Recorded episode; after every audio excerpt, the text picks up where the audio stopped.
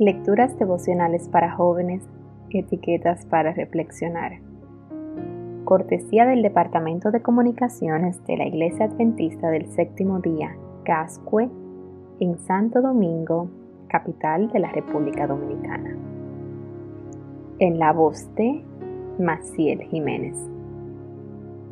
Hoy, 13 de febrero de 2021, un símbolo radical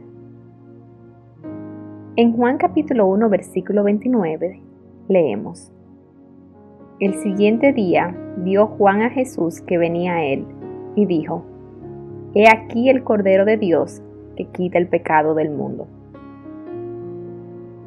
Los primeros misioneros que fueron a China se enfrentaron con un obstáculo enorme. Tuvieron que aprender el sistema de escritura de allí. Como occidentales, Acostumbrados a escribir con alfabetos europeos de aproximadamente 26 letras, se desalentaron al ver que la escritura china usaba un sistema basado en 214 símbolos llamados radicales.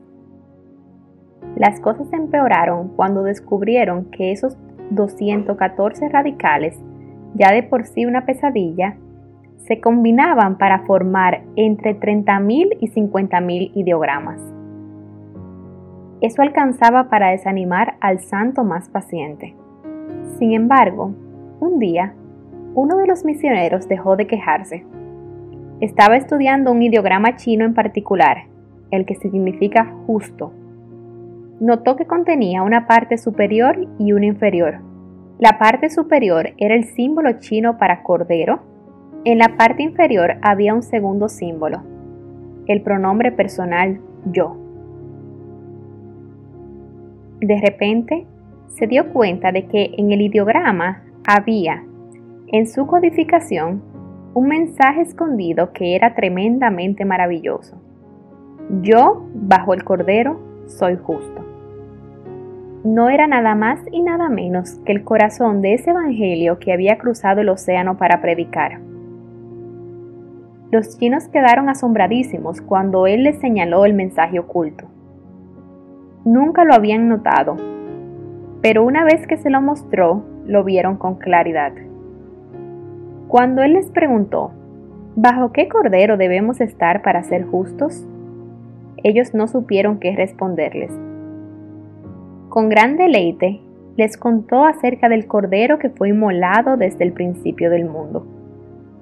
Como vemos en esta historia, no hay barreras para que ese mensaje llegue, cerca o lejos, hay personas que aún no han conocido el hermoso regalo de la salvación.